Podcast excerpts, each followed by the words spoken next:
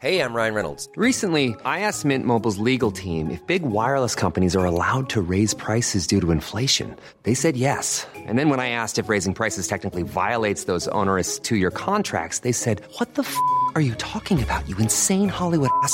So to recap, we're cutting the price of Mint Unlimited from $30 a month to just $15 a month. Give it a try at mintmobile.com slash switch. $45 upfront for three months plus taxes and fees. Promo rate for new customers for limited time. Unlimited more than 40 gigabytes per month. Slows. Full terms at mintmobile.com. Bonjour à toutes et à tous. Bienvenue dans Elles ont osé, proposé par les échos. Elles ont osé et cela a tout changé pour elles et autour d'elles.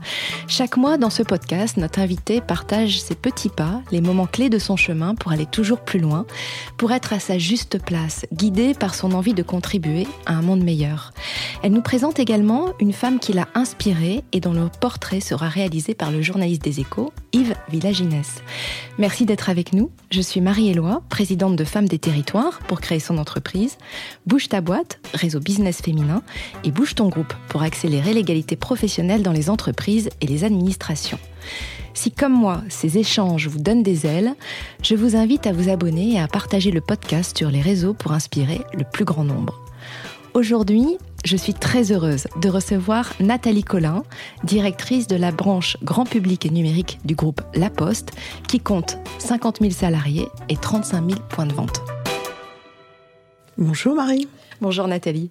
Alors vous avez un parcours hors du commun, car avant la Poste, vous avez dirigé de grands groupes dans le secteur de la musique comme euh, Virgin ou EMI.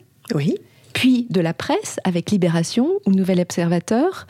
À chaque fois, vous avez été l'outsider, celle qu'on n'attendait pas, qui s'est retroussé les manches, à redresser et transformer l'entreprise. Et au-delà de la transformation digitale et économique, vous êtes très engagé sur des causes qui me sont chères, l'égalité femmes-hommes, les inégalités, et notamment la fracture numérique, et l'importance des territoires.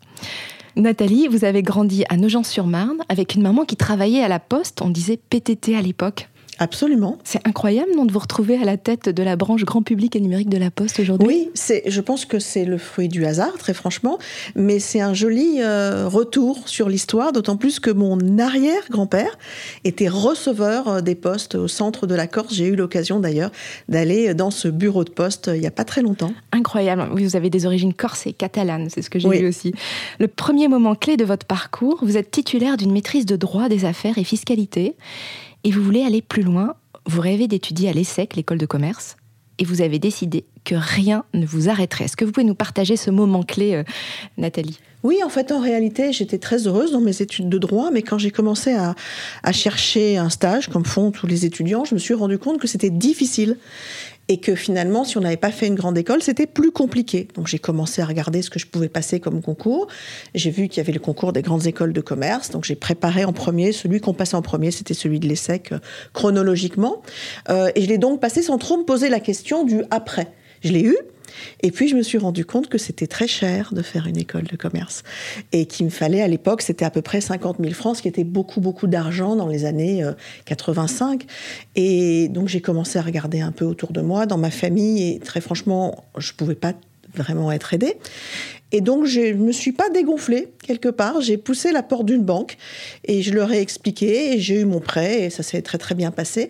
Et je n'ai absolument pas pensé à comment je rembourserais ce prêt ou comment j'aurais un travail derrière ou comment ça se passerait, mais ça s'est bien passé. Vous en aviez parlé autour de vous que vous alliez faire ce prêt ou vous vous êtes dit, allez, je rentre dans une banque, c'est logique, il faut que je fasse un prêt? Bah Non, je l'ai fait toute seule puisque je n'avais pas de solution. Je suis allée chercher une solution. Et en fait, euh, c'était assez facile. Je m'imaginais ça parce qu'à l'époque, pour ma maman, par exemple, faire un prêt de 50 000 francs, c'était beaucoup, donc c'était compliqué.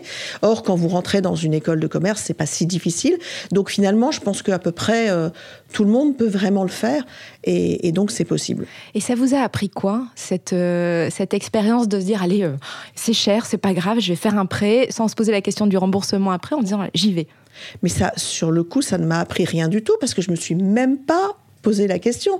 Je me suis dit, je veux le faire et puis je vais ouvrir les portes pour pouvoir le faire. Et donc, euh, j'ai découvert les problèmes petit à petit. Mais euh, je me, ça m'a appris que tout était possible, qu'on pouvait se lancer comme ça dans le vide. C'est comme quand on fait une présentation avec des gens. Il y a un moment, on peut leur donner beaucoup et puis on prend le risque quand on leur demande, par exemple, de se lever, de s'engager. Euh, et vous pouvez tomber à plat. Mais comme vous tombez pas à plat 9 fois sur 10, c'est pas grave, la dixième, vous vous relevez. Tout est possible. Oui. Donc vous faites donc l'essai. Et deuxième moment clé, nous sommes en 1987. Vous entrez chez Arthur Andersen, un des géants de l'audit, comme consultante. Et dès le premier jour, vous donnez le ton. On doit vous respecter. C'est-à-dire que j'étais vraiment étonnée parce que j'ai jamais eu cette euh, idée que les femmes étaient différentes des hommes. Donc euh, c'est vrai que je suis arrivée le premier jour et l'associé qui était là nous dit euh, bon, toutes les façons, il n'y a pas beaucoup de femmes dans cette salle et par ailleurs, au moment de passer manager, il n'y en aura plus. Et je me suis dit, mais Premier pourquoi jour. Premier jour, j'étais, j'étais sur les bancs de, de- pas de l'école, mais presque, parce que quand vous entrez en audit, euh, vous êtes vraiment en formation pendant, pendant une quinzaine de jours. Et là, euh, je, ne disais rien parce que je ne savais pas tellement où j'étais tombée, mais je pense que on voyait sur mon visage que je fulminais littéralement. Donc euh, l'associé me, me, me dit, euh, Mademoiselle, je vous noterai le Mademoiselle, il semblerait que ce que je vous dis vous déplaise. J'ai dit oui, oui, ce que vous dites me déplaît fortement parce que c'est pas à vous de prédéterminer ce que je vais faire de ma vie. Donc on verra quand je serai manageuse. J'ai jamais été par ailleurs. Euh, mais j'ai trouvé ça incroyable, c'est-à-dire qu'il nous préassignait un rôle. Ensuite, je me suis très bien entendue avec cet associé. Il était formidable en vérité, mais il avait des schémas dans la tête qui venaient euh, d'histoire et de, et de ce qu'il avait vécu euh, les, années, les années précédentes, j'imagine. Et, et de fait, il y avait peu de femmes managers euh, ou manageuses chez Arthur Andersen à l'époque. Donc euh, oui, j'avais dit que je n'autorisais personne à décider pour moi ce que j'allais faire dans les cinq prochaines années. Mais ce qui est dingue, c'est qu'un premier jour, on en a tous vécu. Un premier jour, on est plutôt dans ses petits souliers, on, on acquiesce, euh, on n'ose pas trop aller. euh, Ah mais j'étais dans mes petits face souliers. D'ailleurs, s'il n'était pas venu me chercher, j'aurais rien dit. C'est juste que je pense que j'étais tellement une- agacée, et ça se voyait, qu'il est venu me chercher en se disant elle va bafouiller. Je n'ai pas bafouillé du tout. Je lui ai dit que franchement, ce qu'il disait n'était pas correct, et c'est vrai. Il le dirait aujourd'hui, il aurait de, de vrais problèmes. Mais ça, c'est une de vos marques de fabrique, hein, ce franc-parler, hein, parce que j'ai vu plusieurs, beaucoup de vidéos de vous, et vous avez ce franc-parler-là qui, est, qui fait aussi que les gens vous suivent, non? Oui, et que les gens comprennent. Si vous emberlificotez votre discours dans des choses complexes, ils ne savent pas où vous voulez aller, ils n'ont aucune chance de vous suivre. On continue votre parcours qui est très long. En 1987, Je vous remercie de me rappeler Non. mon âge. je veux dire très riche en expérience. En 1997, vous intégrez Virgin Disc pour devenir directeur administratif et financier. Directrice, Di- j'étais déjà Et directrice à l'époque? À l'époque, c'était écrit directeur. Ah oui? Dans les journaux. c'est- un problème de journaliste, ça, j'y peux rien. Et vous, vous vous présentiez déjà comme directrice? Ah bah oui, Et elle est vraiment, hein, dans tous les journaux de l'époque, il était écrit directeur, ce qui est dingue aujourd'hui, ça, ça, paraît fait plus fou. sérieux. Ouais, mais aujourd'hui, ça paraît dingue. Ça Ça paraît paraît tellement vieux. Et j'ai lu qu'après 12 rendez-vous, 3 mois d'échange, vous finissez par euh, poser un ultimatum pour rentrer chez Virgin, c'est ça? Ah oui, été très dur. En fait, j'avais deux propositions en même temps. Euh, une qui était intéressante, qui était de, contribuer à la création de Zara en France, et puis une qui était de rentrer chez Virgin. Or, euh, le patron de Virgin à l'époque était vraiment un type extrêmement inspirant. Je parle du, patron français, l'anglais aussi, mais moi je travaillais en France, et j'avais vraiment envie de travailler avec lui.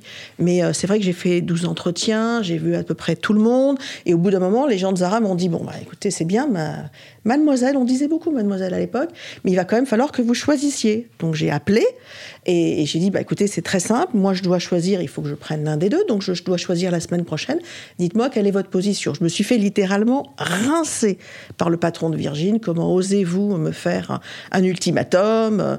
Bah, Je lui dis en fait je vous donne le choix. Et il m'a choisi. Et il a bien fait d'ailleurs. Très différent de Arthur Andersen, hein, Virgin, quand vous êtes Ah, très arrivé. différent. Très différent. Quand les, je me souviens quand on faisait des, en fait, Virgin était organisé autour d'un escalier central et, euh, les réunions se faisaient dans l'escalier. C'est un peu baroque, mais c'est comme ça.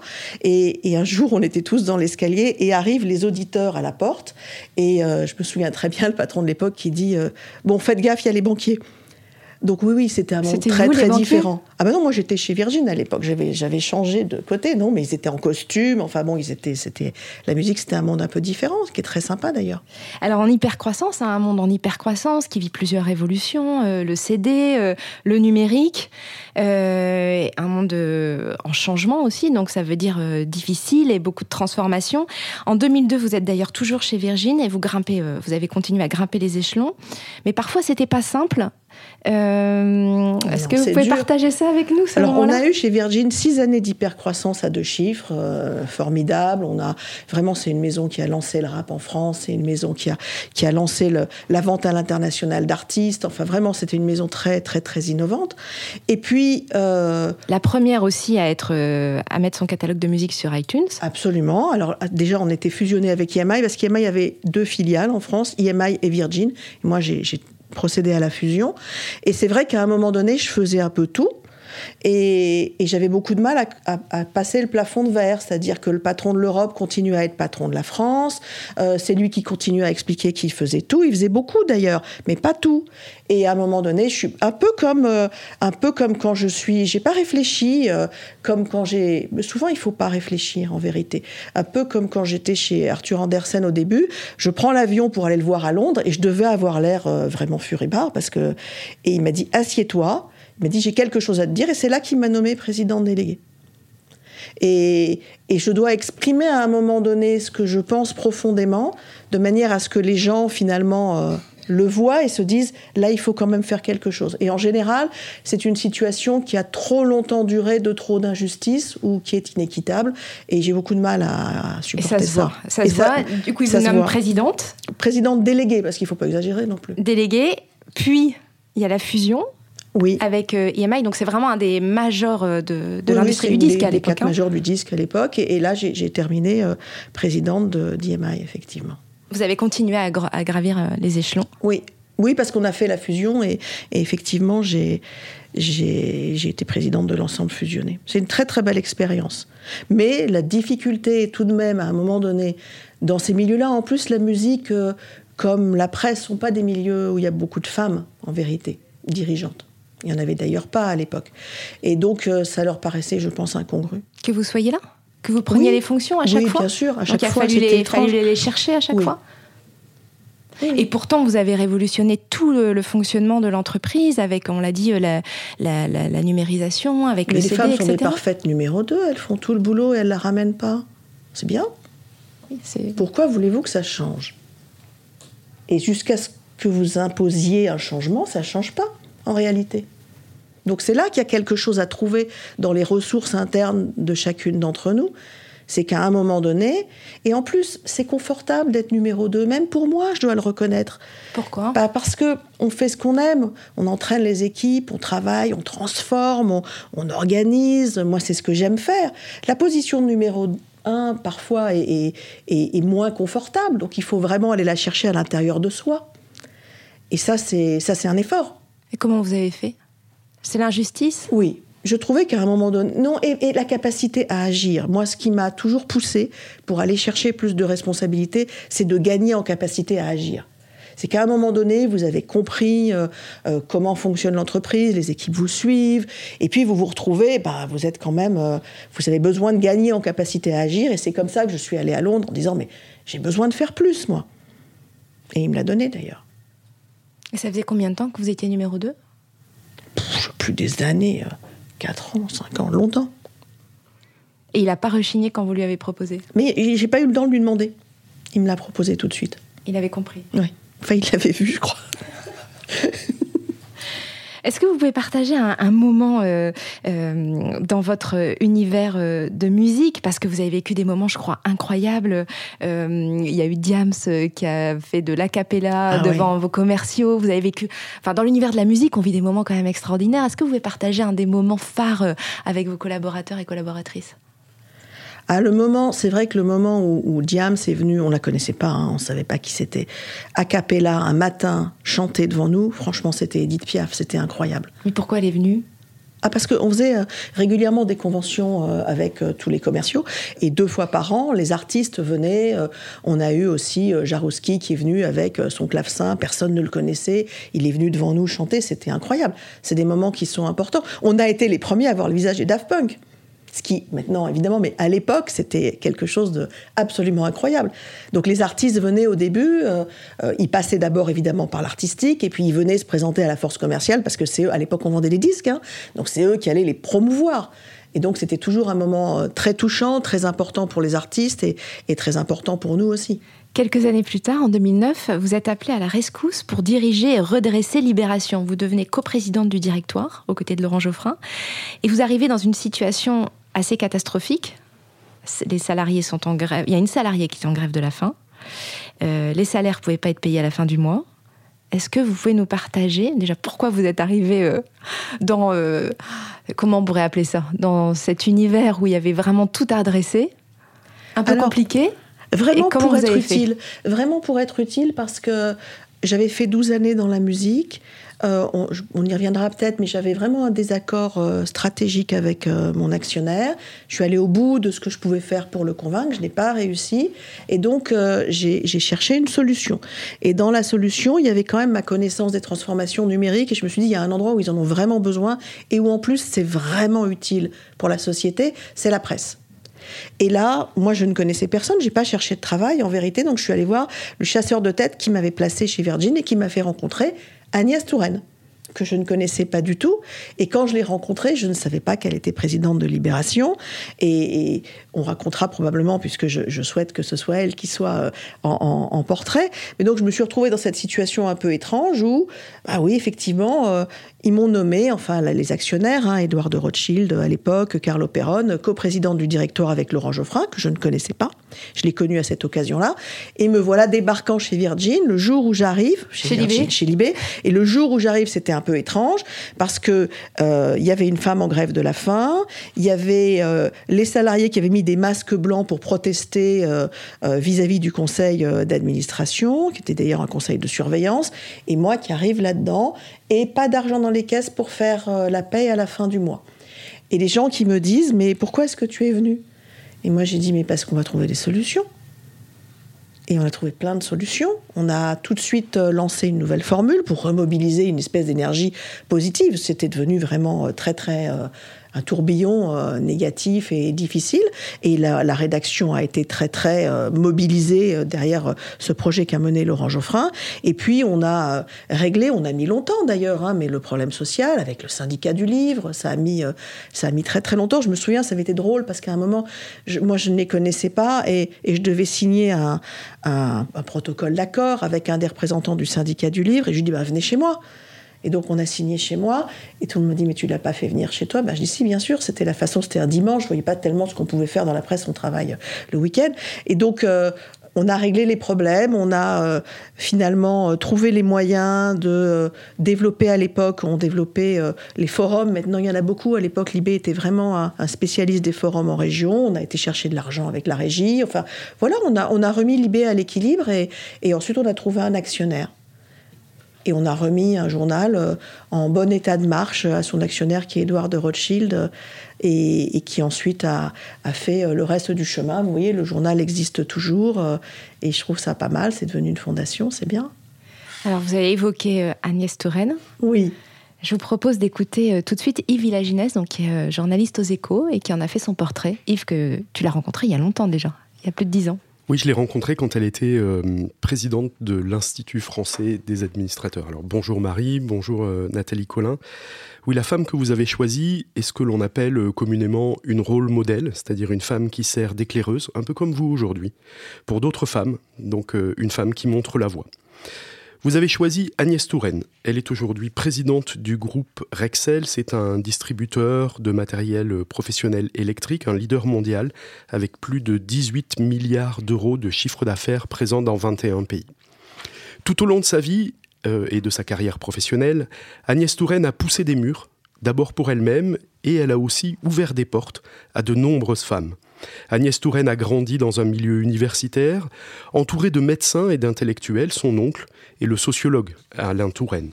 Elle prend un chemin somme toute classique d'abord avec Sciences Po, avant de bifurquer vers un MBA aux États-Unis. Un choix d'indépendance dans une famille où personne, personne avant elle, ne s'était engagé dans le monde des affaires.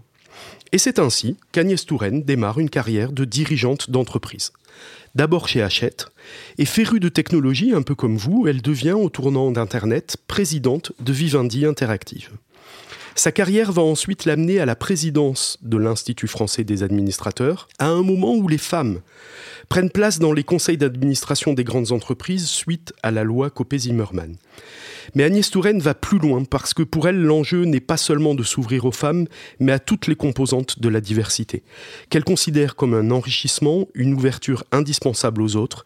Et aux femmes qui souhaitent aujourd'hui suivre sa voie, elle conseille de faire seulement ce qu'elles ont envie de faire. Ce qu'elle résume en un seul mot, un verbe, oser. Et c'est ce qu'elle vous a permis de faire quand vous l'avez rencontrée au moment où vous êtes devenue présidente de Libération Parce que c'est cette rencontre qui a déterminé euh, ce choix, ce parcours ensuite. Ah oui, Agnès a changé ma vie. Si je devais me réincarner, j'aimerais me réincarner en Agnès Touraine. Elle est, euh, c'est un rayon de soleil cette femme.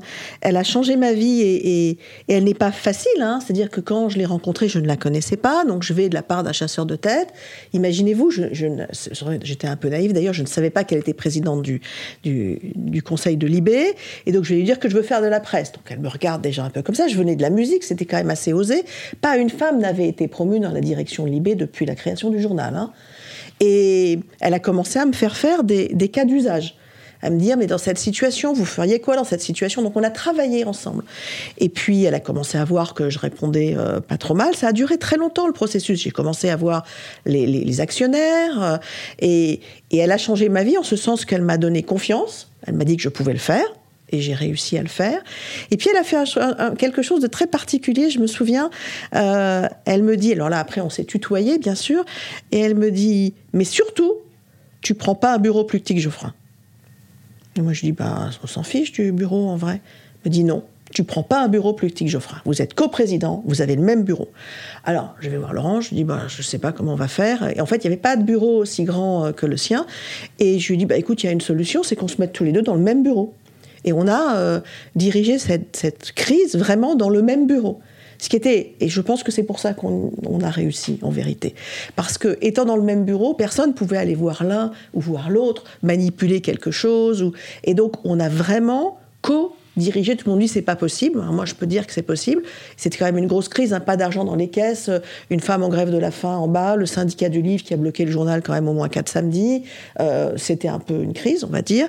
Et franchement, elle a changé ma vie parce qu'elle m'a, elle m'a imposé cette histoire de bureau que je trouvais un peu anecdotique et en fait qui a été très fondamentale. Et j'ai eu en face de moi un homme qui a dit bah oui ok, on partage le même bureau, ce qui n'était pas évident. Lui était chez Libération depuis longtemps, il avait c'est de son bureau. J'ai partagé son bureau, en fait, je me suis incrustée dans son bureau quelque part. Et Agnès, elle dit souvent, euh, j'ai essuyé les plâtres. Et j'ai l'impression de continuer à essuyer les plâtres, et, j'aimerais bien que les femmes essuient moins de plâtres, et que ça soit plus facile pour elles. Et donc, euh, oui, oui, c'est une femme très, très inspirante. C'est un mentor, Agnès, en réalité. Vraiment. Une rôle modèle. Une rôle modèle.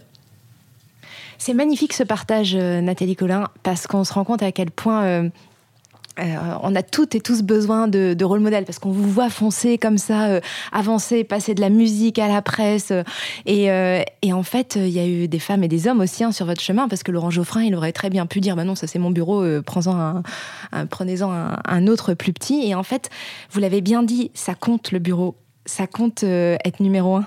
Et souvent, on se dit, euh, oui, mais en tant que femme, on n'a pas besoin pour notre ego, euh, ce qui compte, c'est les compétences, etc. Et on, on a tendance à accepter d'être mise en retrait comme ça. Et, Agnès a bien assimilé ça et elle a bien compris les codes mieux que moi, euh, en tout cas à l'époque. Et c'est vrai, vous avez raison de dire qu'il y a des femmes et il y a des hommes. Si des hommes m'avaient pas fait confiance pour me promouvoir, j'y serais pas arrivée.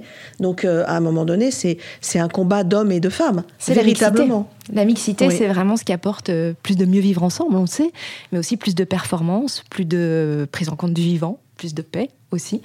Donc on a besoin des deux. Aux, hommes de mon équipe qui sont un petit peu moins bêtes quand il y a des femmes avec eux, et je dis la même chose aux femmes, et c'est vrai. Et vice versa, c'est vrai.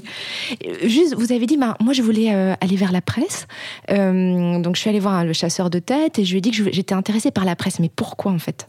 Parce que je pensais que, d'abord, je pense que la presse c'est extrêmement utile, l'information, je continue à penser que c'est D'ailleurs, euh, franchement, c'est pas les temps actuels qui vont me contredire, c'est que c'est consubstantielle de la démocratie.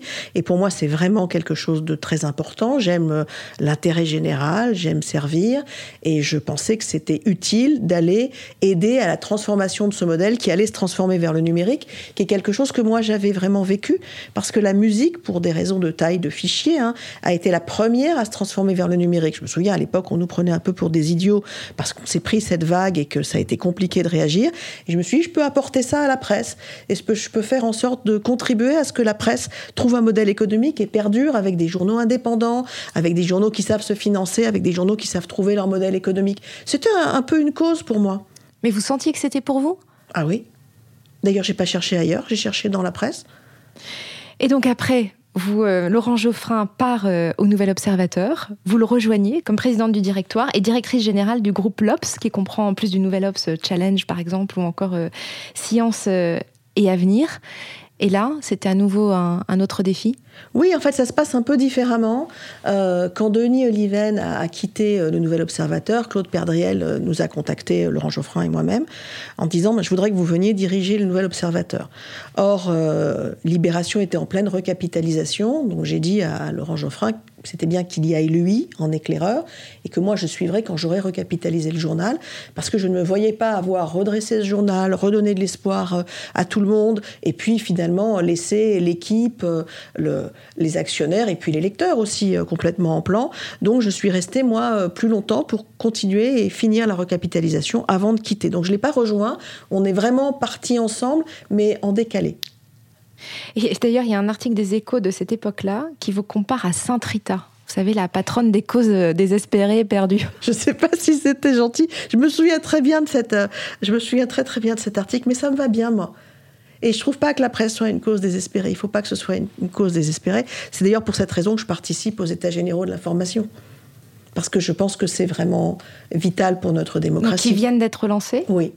Et qui ont pour objectif pour objectif de proposer euh, un corpus de règles, des expériences, une grande consultation citoyenne, et pour objectif finalement de, garantir dans une démocratie à nos concitoyens d'accéder à une information euh, libre euh, et idéalement de très bonne qualité. Et ensuite, en 2014, vous arrivez enfin à la Poste, d'abord en tant que directrice générale adjointe en charge du numérique et de la communication. Quand vous y arrivez, la Poste perd 50 millions d'euros par mois pourquoi vous Pourquoi vous venez euh, à la Poste? Alors, ils m'ont pas fait venir pour redresser la Poste, parce qu'à l'époque, très franchement, je connaissais rien euh, à la Poste. Je suis rentrée d'abord pendant à peu près neuf mois à la communication pour commencer à comprendre cette immense entreprise. Et euh, j'allais en, toutes les semaines en déplacement avec le président de la Poste. Enfin, j'ai vraiment, j'ai beaucoup investi pour comprendre, comprendre l'entreprise. Et puis, au bout de neuf mois, il m'a donné ce qui était ma spécialité, c'est-à-dire effectivement le numérique, avec pas l'idée de redresser la Poste parce qu'à l'époque, euh, vraiment, ce sont les gens et de la banque assurance et de la logistique qui, font le, résultat. Mais par contre, avec cette idée de, de finalement avoir un défi ensemble, et ça je dois dire qu'avec Philippe Val, on s'est bien rencontré euh, là-dessus. Philippe Val, pardon, qui est président. Qui est président de la Poste. Euh, c'est comment on, on, transcrit finalement en numérique les valeurs, la vision de la Poste. La Poste, c'est une entreprise qui démocratise les innovations depuis toujours. D'abord, c'est la Poste qui a démocratisé la lettre. Là, on est quand même sous Louis XI. Mais le compte chèque postal, le colis, euh, vraiment, c'est une entreprise qui met à disposition des masses, du plus grand public, les innovations. Et ça, je pense qu'on peut vraiment en être fier. Et on s'est dit, pourquoi on ne le fait pas en numérique? Et ce pari qui était fou il y a huit ans, parce que très franchement, personne ne nous attendait, on n'avait pas de légitimité, euh, les gens se moquaient un peu. Bah aujourd'hui, moi j'ai envie de dire qu'il est gagné, il est gagné parce qu'on a 4 euh, millions d'identités numériques, c'est grâce à la Poste que le compte personnel de formation a été sécurisé et que tout le monde peut prendre des formations, il y a moins de fraude, donc il y a assez d'argent pour ceux qui ont vraiment besoin de prendre des formations, c'est quand même pas rien, et on va le faire sur d'autres sujets.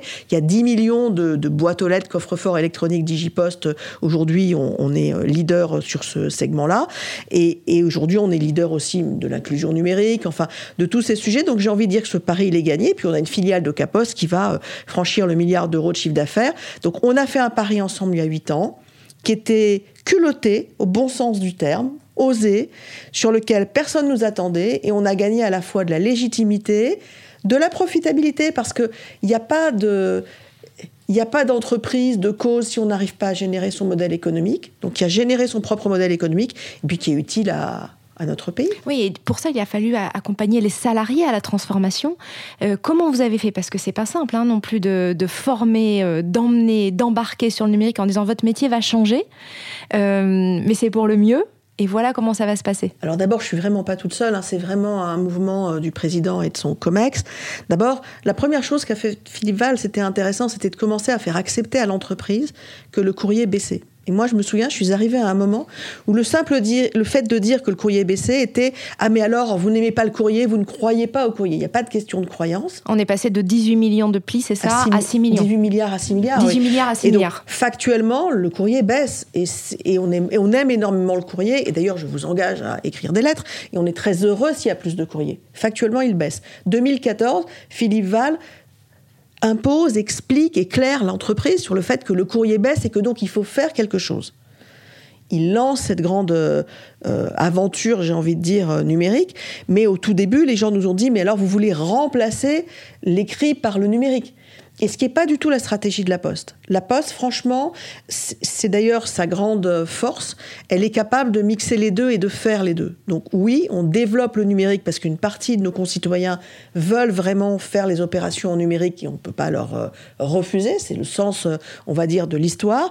Mais une autre partie de nos concitoyens ont absolument besoin de proximité et de, et de, et de physique. Et donc c'est intéressant de mixer les deux parce que ça permet de trouver un modèle économique à l'ensemble. C'est-à-dire d'allouer, c'est ce que fait formidablement bien le numérique, d'allouer nos ressources là où finalement nous en avons besoin. C'est-à-dire de passer plus de temps avec quelqu'un qui va avoir besoin qu'on lui explique comment fonctionne son téléphone portable, par exemple avec la poste mobile, ce que franchement plus personne ne fait, et d'un autre côté, bah, de traiter euh, mon fils qui va avoir un compte ma French Bank euh, complètement en numérique parce qu'il n'a pas du tout de demande d'avoir un contact physique. Donc c'est cette révolution-là qui a eu lieu, et je crois que les gens nous ont suivis et nous ont cru parce qu'ils ont bien vu qu'on allait faire les deux en même temps. Oui, parce que par exemple, maintenant, euh, on peut passer le code euh, mhm. dans les points de vente euh, de la Poste. vous allez essayer des cabines d'essayage aussi, quand on reçoit un colis, qu'on puisse l'essayer dans, dans le point de la Poste. Donc vraiment, vous essayez d'être multiservice de proximité. Et notamment pendant le confinement, vous avez fait appel aux collaborateurs et collaboratrices de la Poste pour trouver des solutions. Est-ce que vous pouvez nous partager ce moment-là, Nathalie? Oui, alors d'abord le confinement, il faut dire que c'était quelque chose d'assez incroyable puisqu'on a 250 000 personnes dont euh, finalement 80% euh, sont restés au contact euh, de nos concitoyens, les factrices, les facteurs, les chargés de clientèle, les conseillers bancaires, continuaient à être sur le terrain avec une vraie peur, hein, car à l'époque, on se souvient que tout le monde avait vraiment peur. Et puis, on devait euh, piloter ça euh, de manière complètement à travers des écrans. Et je me souviens très bien avoir eu toutes mes équipes et, et, et à, l'époque, beaucoup d'entreprises faisaient le choix de mettre les personnes en chômage technique. Vous vous souvenez? C'est pas un choix que le président de la Poste et la Poste a fait. Nous, on a gardé euh, tout le monde. Et si des gens ne pouvaient pas travailler, ils étaient chez eux, mais ils n'étaient pas en chômage technique. C'était un choix euh, politique assez important parce que à l'échelle de la Poste, c'est assez, euh, c'est assez coûteux. Et je me souviens très bien, mon, mon patron de la data Elia de l'époque hein, me dit bon, mais on n'a pas grand-chose à leur donner aux gens qui font des algorithmes, on va les faire rentrer chez eux, euh, on ne sait pas trop ce que ça va donner. Moi, j'ai dit non, on va faire assez, assez différemment de cela. Tu vas leur donner tous nos sets de data, ils vont se mettre où ils veulent, ça m'est égal, et à la fin du confinement, je veux qu'ils viennent avec des projets. Ça a été le début d'une centaine de projets data et IA transverses dans tout le groupe qui euh, maintenant euh, nous permettent vraiment de nous transformer euh, de manière accélérée. Donc ça a été une façon, d'abord eux, ça leur a, elles et eux, parce que nous avons des femmes dans ces filiales de data et on en a beaucoup plus que les autres entreprises, et elles vont chercher d'autres filles dans les écoles, c'est assez sympa, ont été capables, avec une liberté totale d'espace et de temps, de de créer des, idées, et on a eu beaucoup, beaucoup de projets. Aujourd'hui, on en a une centaine qui viennent de là, en vérité. Ce qui m'a frappé en regardant euh, les vidéos de vous, en lisant les interviews, ce sont vos valeurs qui sont très fortes, à la fois sur la proximité, donc les territoires, ne pas les laisser tomber, rester toujours proche euh, des, euh, des clientes et des clients. Vous avez souvent des véritables déclarations d'amour hein, envers les territoires, ce qui me va bien moi aussi. Humaniser la tech, J'ai lu une critique de, des grands de la tech dans ce monde où vous dites plutôt que d'aller sur la Lune ou de devenir immortel. Sur Mars, c'est sur Mars. Sur la Lune, c'est pas assez loin pour lui. plutôt que d'aller sur Mars ou de devenir immortel, il vaut mieux soutenir la décarbonation ou lutter contre la faim dans le monde. Euh, la parité dans la tech aussi, on va y revenir. Et la RSE, parce que vous avez fait en sorte notamment de mettre des vélos euh, à disposition, enfin de remettre des vélos, parce qu'il y avait déjà des vélos, hein, à disposition des postiers pour que le dernier kilomètre soit le plus écologique possible. Oui, résumé. C'est un grand projet de la branche service courrier colis et, aussi de la DRH du groupe. On est euh, l'entreprise dans le monde qui a la meilleure note RSE pour toutes ces raisons-là. Et ça, ça vient de très longtemps. C'est un travail de toutes les équipes de la Poste depuis, euh, depuis très longtemps. Moi, je ne crois pas qu'on puisse s'engager si on n'a pas de valeurs. Et ce sont mes valeurs qui m'ont fait à chaque fois bouger. Je vais vous donner un, exemple. Hein. quand il y a eu euh, euh, ce tremblement de terre de Paris, on s'en est pas bien rendu compte, mais il y a eu un tremblement de terre entre Poitiers et, et, Niort. L'épicentre était à l'épicentre était à Laigne, qui est un petit village. Euh, c'est vrai que j'ai tout de suite voulu, contre l'avis de mes équipes d'ailleurs, y aller parce que je l'ai senti. Je sais pas comment vous dire. J'étais le dimanche en train de regarder ce qui se passait. Je me suis dit il faut vraiment y aller. Et c'est un des déplacements les plus émouvants que j'ai jamais fait parce qu'on s'est pas rendu compte que ces personnes avaient euh, des maisons qui étaient euh, barrées d'une croix noire, donc qui allaient être rasées parce qu'elles avaient des fissures qu'on pouvait pas réparer, que c'était trop dangereux. Euh, les écoles étaient fermées, il y a eu des répliques. Donc moi j'ai voulu y aller. ça a permis de résoudre énormément de problèmes parce que quand je demande les choses, ça va plus vite que que, quand je les fais demander. Et, et je regrette pas parce que parfois les gens se sont moqués de moi, mais je trouve qu'il faut être capable de faire l'hélicoptère quand on dirige. C'est-à-dire, à la fois, on a une vision très haute, très stratégique, très long terme, et, et, on donne la direction. Et puis, de temps en temps, quand il y a quelque chose de particulier qui se passe, ben, il faut vraiment aller au plus bas. Je peux vous dire que euh, du côté de l'Aigne, il y a une femme qui s'appelle Dorothée, qui a énormément de problèmes avec sa maison, et qu'on est encore en train de les régler, et qu'on va les régler jusqu'au bout. Et ça, c'est aussi, euh, c'est aussi notre travail. En fait. Pourquoi on s'est moqué de vous? C'est sur l'hélicoptère parce que, parce que les gens trouvent l'image ridicule, mais en même temps, très sincèrement, j'en ai pas trouvé d'autres. C'est-à-dire qu'il faut savoir être très haut, mais de temps en temps, il faut vraiment retourner sur le terrain et c'est l'hélicoptère qui le fait le mieux. Et vous dites aussi souvent hein, euh, qu'il faut faire fi des critiques. Vous en avez euh, reçu euh, certainement, mais vous faites fi des critiques, vous n'écoutez pas, et c'est un conseil que vous donnez régulièrement. Ça, c'est un beau moment. Il m'avait demandé d'être marraine d'une promotion de jeunes start-upeuses, et, et c'était en plein Paris, un jour d'embouteillage comme souvent, et j'ai mis, moi qui pars toujours très en avance, je pense que j'ai mis plus de deux heures à arriver, donc j'arrive au moment où il faut monter sur scène j'ai pas le temps de rien. Et, donc, je me retrouve sur scène avec cette salle incroyable de plein de jeunes femmes, start-upeuses. Et, j'oublie tout d'un coup. Et puis, je, vais, je leur ai dit, écoutez, je vais le faire court parce que ça a duré beaucoup plus longtemps. On va vous dire que vous êtes trop grande, trop grosse, trop mince, que vous vous occupez trop de vos enfants, pas suffisamment.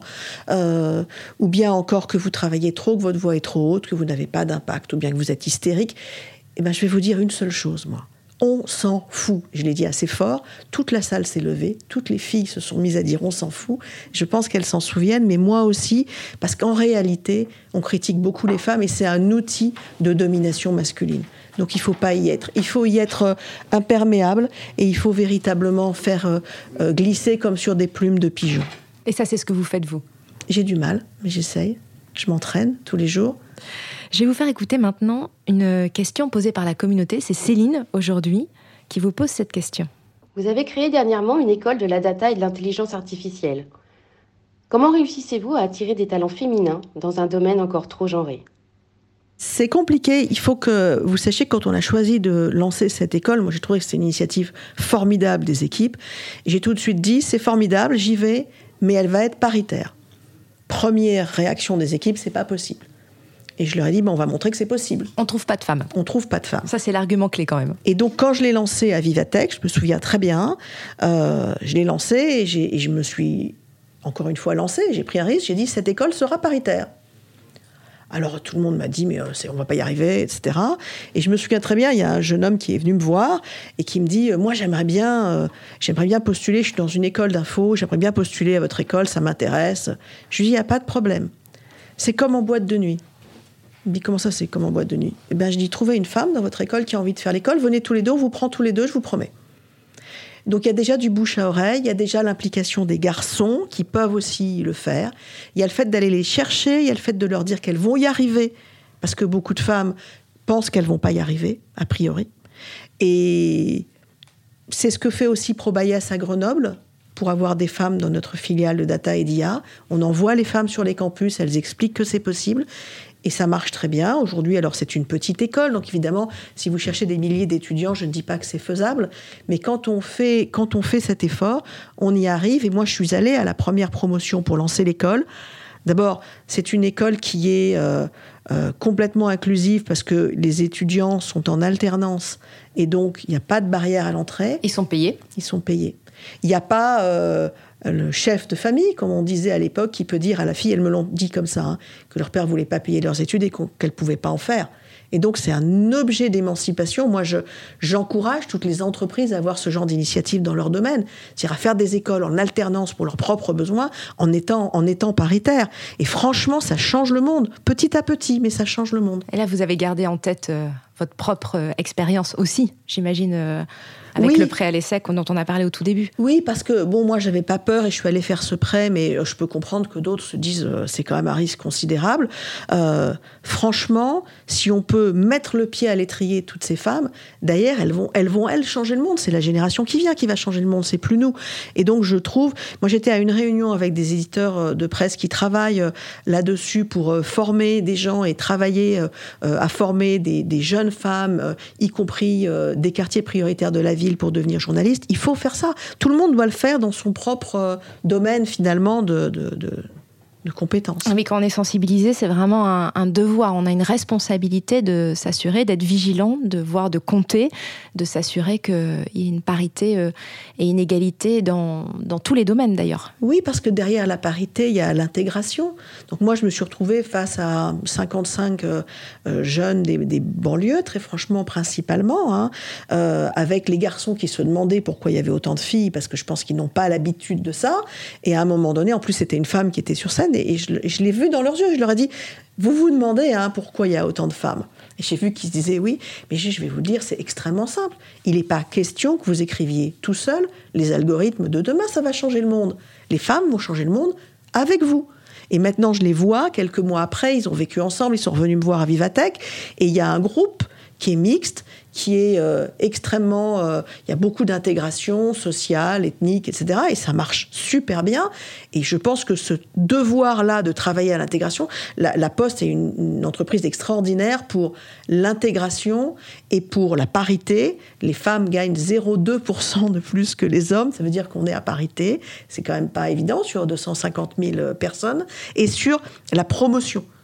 C'est vrai que moi, j'ai, on le fait systématiquement quand on se déplace. On a des, des histoires formidables de, d'alternantes, de facteurs, de factrices qui deviennent directeurs, directrices régionaux. Euh, ça, je pense que c'est la responsabilité de toutes les entreprises. Nous, on le fait bien à la Poste. Vous travaillez dans, dans le domaine du numérique depuis toujours. Quand est-ce que vous avez pris Depuis qu'il y a conscience du numérique. Depuis qu'il y a du numérique, pardon. Quand est-ce que vous avez pris conscience qu'il y avait un gap, euh, qu'il y avait une différence et qu'il y avait peu de femmes dans le numérique? Est-ce que vous vous souvenez de, de ce moment où vous vous êtes dit mais c'est pas possible et on va faire différemment? Quand je suis arrivée euh, dans la presse, très vite, j'ai voulu importer quelque chose qui était quelque chose de la musique qui fonctionne bien, qui sont les droits voisins. On en a parlé beaucoup par la suite. Au début, j'ai eu un genre de succès d'estime. Donc euh, c'est propriété intellectuelle, hein, s'assurer oui. que C'est bah, en fait dire que les contenus ont une valeur, que s'ils ont une valeur, ils doivent être rémunérés. Euh, les radios rémunèrent euh, les producteurs de, musique euh, quand elles passent des titres, mais également Apple, quand il vend un téléphone, et les autres aussi d'ailleurs, rémunèrent les producteurs de musique et, d'ailleurs aussi de livres. Et donc j'ai tout de suite dit, mais attendez, c'est un, un mode très RSE, vraiment de co-développement, c'est-à-dire que vous avez besoin de contenu, financez les contenus, comme ça les producteurs de contenu en feront plus, vous en aurez plus, vous aurez plus de trafic, c'est vous qui, de toutes les façons, capturer la pub. Hein. Le pauvre internaute, quand il est passé au travers des réseaux sociaux et de Google, il est quand même tout, il est tout sec. Hein. Il n'y a plus beaucoup d'argent pour les, pour les journaux. Et donc, on a lancé ce travail. On n'est pas arrivé du premier coup, puisque euh, il nous a été demandé de faire un accord avec Google. Ça a été ce fameux fonds Google.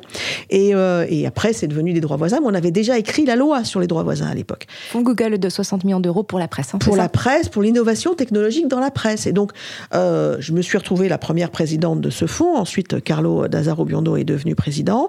Et, on m'a demandé de constituer le, le conseil d'administration. Et moi, j'ai dit, je vous préviens, je, ne serai pas la seule femme, j'en ai marre en fait. Et là sont arrivés tout ce que la tech compte de personnes intéressantes, avec des hommes qui s'asseyaient systématiquement en face de moi pour m'expliquer comment je devrais faire, alors que quelques semaines avant ils ne savaient pas ce qu'était un droit voisin, je pense, et des femmes qui systématiquement s'asseyaient en face de moi en me disant non mais Nathalie tu te rends pas compte, tu vas être déçue, je vais pas être capable de m'impliquer assez, j'aurai pas de temps, euh, et puis je suis pas sûre d'être assez bonne, et puis euh, et, et j'ai eu un mal fou à convaincre les femmes, et là je me suis dit non mais on a un vrai problème. Et je vous assure que les femmes que j'avais en face de moi étaient hyper brillantes. Ah, mais c'est c'est classique, ai... c'est partout et c'est pour. Enfin, il faut convaincre. On manque tellement de rôle modèles oui. qu'on a du mal à s'identifier et à se dire que c'est pour nous. Il y, a, il y a une réalité là-dessus, issue aussi du manque de rôle modèle. Il aurait fallu que je fasse une caméra cachée. Franchement, ça aurait été euh, formidable sur les réseaux sociaux. Je l'ai pas fait. Je l'ai juste dans ma tête. De tout ce que vous avez vécu, Nathalie, euh, de tous les petits ou grands pas, de toutes les montagnes gravies, que retenez-vous que vous pouvez nous partager? Quels sont les apprentissages euh, qui sont devenus des forces et sur lesquels vous pouvez vous appuyer pour continuer à avancer? Comme un socle sur lequel vous pouvez compter. Je pense que ce sur quoi on peut s'appuyer le plus, c'est euh, la confiance qu'on donne aux gens. Parce que quand vous faites confiance aux gens, ils se révèlent, et la plupart du temps positivement, et, et ils vous donnent une force incroyable. Et, et moi, j'ai appris assez tôt cette force du collectif. Et je pense qu'on est là pour inspirer, pour faire en sorte que les gens se révèlent, deviennent eux-mêmes meilleurs. Euh, je pense qu'il faut recruter des gens meilleurs que vous dans leur domaine, systématiquement. Il Toujours. Faut, au contraire, c'est vraiment une richesse. Et cette confiance, à un moment donné, se transforme en énergie. Et moi, euh, dans la vie, il y a deux catégories de gens. Il y a les gens qui me donnent de l'énergie, à qui j'en donne beaucoup, et il y a les gens qui m'en prennent. Et les gens qui m'en prennent, je fais tout pour les éviter. C'est pas facile parce qu'ils ont envie d'en prendre. Ils se nourrissent, hein, sont une espèce de cancre-là qui se pose comme ça sur votre énergie. Cela, je vous recommande de les éviter absolument parce qu'ils sont dangereux. C'est un danger absolument létal dans les entreprises et il y en a. Par contre, quand vous donnez de l'énergie aux gens, ils vous en renvoient tellement plus que, en fait, il n'y a plus de limite. Quand vous avez un corps social qui est engagé dans une transformation, il n'y a pas de limite. C'est ce que j'aime à la Poste, c'est que c'est une entreprise dont, et pourtant je pousse autant que je peux, je n'ai pas trouvé les limites. Je pense que cette entreprise peut tout faire en vérité. Mais je pense qu'on peut tous tout faire hein, quand oui. on est ensemble, quand on est unis, quand on a la confiance. Et vous avez raison, la question de l'énergie est essentielle. Euh, il faut éviter, vous avez raison. Les cancres là. les cancres là. Et par contre, l'énergie est une vraie énergie circulaire, c'est-à-dire quand on en reçoit, enfin quand on en donne d'abord, on en reçoit tellement plus et ça repart dans l'autre sens. euh, D'ailleurs, c'est le magique. cas de la vraie énergie, c'est une transformation en fait. Et si on transforme des valeurs positives et de l'énergie, elle se transforme plutôt pas mal. Donc ça, c'est votre socle, c'est-à-dire que vous savez que qu'en faisant confiance aux autres, vous allez, euh, vous allez bah, mettre en route justement cette énergie Oui. circulaire. Ça marche très bien. On va passer au tac au tac, euh, des questions pour lesquelles il faut répondre au tac au tac. Vous êtes prête, Nathalie Mhm. Si vous aviez 25 ans aujourd'hui, Mais moi, j'ai 25 ans, malheureusement seulement dans ma tête, mais j'ai toujours 25 ans. avez-vous une discipline de vie? Je bois pas, je dors pas beaucoup et je donne beaucoup d'énergie à tout le monde. Ça, c'est vrai. À quoi dites-vous non désormais? Ou à quoi êtes-vous fier d'avoir dit non? Alors, je dis non au cancre là, et ça marche bien. Comment vous les repérez, les cancres là Oh, chacun sait comment on les repère. Vous voulez pas des noms en plus Je pense pas qu'on ait le temps. Euh, et, et à quoi je suis le plus fier d'avoir dit non? Pe- Peut-être, c'est pas fier, mais ça a été un changement dans ma vie considérable quand c'est pas du tac au tac, je prends deux minutes pour vous le raconter, je peux. Quand, quand je, justement, chez, chez IMI, ça se passait extraordinairement bien, mais j'étais vraiment en désaccord stratégique sur le fait que moi, j'avais engagé les équipes, on était en train de réaliser notre budget, et le contrat était assez simple. On a un budget, il est dur, on va le faire, on va se développer, et on fera pas de plan social dans l'année, euh, puisque malgré tout, le marché continue à baisser. Et en fait, je me souviendrai toujours de ce jour de, de janvier 2009, où euh, je vais à Londres pour voir mes actionnaires et je pensais qu'ils avaient compris. Et en fait, ils me demandent de faire un plan social, d'augmenter euh, le budget. Enfin bon. Alors que le résultat était bon. Alors que les résultats étaient excellents. On avait les meilleurs résultats de toutes les filiales. Et, et là, en fait, je suis revenue en pleurant tout le, comme quoi ça atteint, hein, tout le trajet du retour, toute seule. Et, et là, j'ai appelé Agnès Touraine et je lui ai dit, ça fait un moment qu'on discute et, et, je vais aller chez Libé.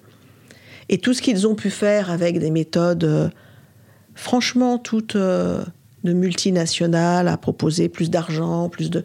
Quand vous pensez que c'est pas juste pour vos valeurs, l'argent ne compensera jamais les valeurs. Jamais, ça n'existe pas. Donc je suis très fière, non, mais vraiment contente d'avoir dit non à ce moment-là. Ça a changé ma vie. C'est ce qui fait que je suis devenue ce que je suis aujourd'hui. J'ai bien fait. Votre pire moment de solitude professionnelle? Bah, C'est celui-là. C'est euh, vous êtes à début janvier, vous sortez des fêtes de Noël, c'est plutôt sympa. Vous revenez de Londres, il pleut, vous êtes dans le dans le train, l'Eurostar, et puis vous vous dites que vous allez quitter des gens que vous aimez parce que pendant 12 ans j'ai recruté, euh, fait grandir des tas de gens que j'aimais, des artistes que j'aimais beaucoup, mais vous savez que rien ne vous fera changer d'avis. C'est plus possible. Non. Que souhaiteriez-vous absolument faire dans votre vie? Moi, j'aimerais prendre du temps. J'aimerais, euh, j'aimerais voyager au long. J'aimerais passer euh, un mois à Venise, euh, un mois à Rome, un mois. J'aime, ça, j'aimerais beaucoup. Bah, je ne sais pas aussi. si je pourrais le faire, mais j'aimerais avoir du temps. Voilà. Si vous étiez ou aviez un pouvoir magique Bah, franchement, aujourd'hui, j'aimerais bien décréter la paix dans le monde. Il n'y a pas plus important. La musique qui vous donne de l'énergie. Ça, c'est une jolie histoire aussi. C'est quand je suis rentrée chez euh, Virgin à l'époque, je me souviens très bien. On est début 97 et euh, mon président me dit euh, Tu connais Daft Punk? Personne ne connaissait Daft Punk en réalité parce que Daft Punk n'était pas connu à l'époque. Et en fait, c'est leur premier album, Around the World, qui est d'abord un très bel album, ensuite qui donne beaucoup d'énergie. Et ça a été l'histoire d'une épopée absolument extraordinaire de musique française qui s'exporte dans le monde entier. Ça, c'est très énergisant quand même. Une passion? Moi, j'adore la mer. Il n'y a rien qui m'apaise ou qui me ressource plus que la mer. Et, euh, et, et de temps en temps, j'ai besoin d'être apaisée un peu. Ça me va bien comme réponse. Votre prochaine action pour plus d'égalité? On va vraiment développer cette école de, la data et de l'IA parce qu'elle est à la fois euh, éthique, c'est-à-dire qu'on forme à une IA éthique, et ça c'est très important. Euh, vous qui êtes journaliste, très franchement, le problème des sources dans l'IA va être un problème euh, très très grave, enfin très très sérieux en tout cas. Elle est inclusive puisqu'elle est en alternance et elle est paritaire. Et donc c'est une petite initiative, bien sûr, mais encore une fois, si elle se multiplie dans tous les secteurs, partout, on aura plus d'intégration et, et, plus d'inclusion. Et je pense que c'est, euh, avec l'information de qualité, euh, le nœud d'une démocratie. Et vous avez montré que c'était possible d'avoir 50% de femmes dans une école d'IA. Votre oui. mot-clé qui vous guide? Je peux en prendre deux. Allez. je négocie un petit peu. Euh, c'est l'énergie et la générosité parce que sans la générosité, l'énergie peut avoir un impact tout à fait euh, différent. Merci beaucoup Nathalie Collin. Ce que je retiens de notre échange, c'est l'énergie, l'énergie circulaire, la confiance, la proximité, les territoires qui sont pas euh, en contradiction avec le numérique, mais qui peuvent euh, au contraire euh, aller ensemble. Merci à vous toutes et tous qui nous écoutez. Un immense merci à Yves Villaginès pour le portrait d'Agnès Touraine, à Ariane Godefroy, Camille Codor, Paul Berthiaud, Marie Jaworski. Merci aussi à Sandrine Dao, Zaya Cassel des Échos. Rendez-vous dans un mois pour un nouveau podcast Elles ont osé avec les Échos. Yves, rendez-vous dans un mois. À dans un mois. D'ici là, gardons précieusement en nous cette citation de Goethe qui correspond si bien à l'esprit de ce podcast. Quoi que tu rêves d'entreprendre, commence-le. L'audace a du génie, du pouvoir, de la magie. Magnifique. Merci beaucoup.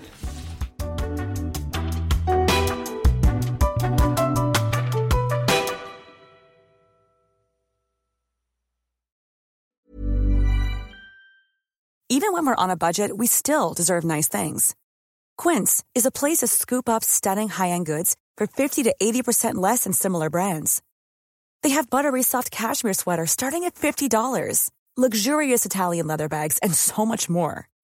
Plus, Quince only works with factories that use safe, ethical, and responsible manufacturing. Get the high-end goods you'll love without the high price tag with Quince. Go to quince.com/style for free shipping and 365-day returns.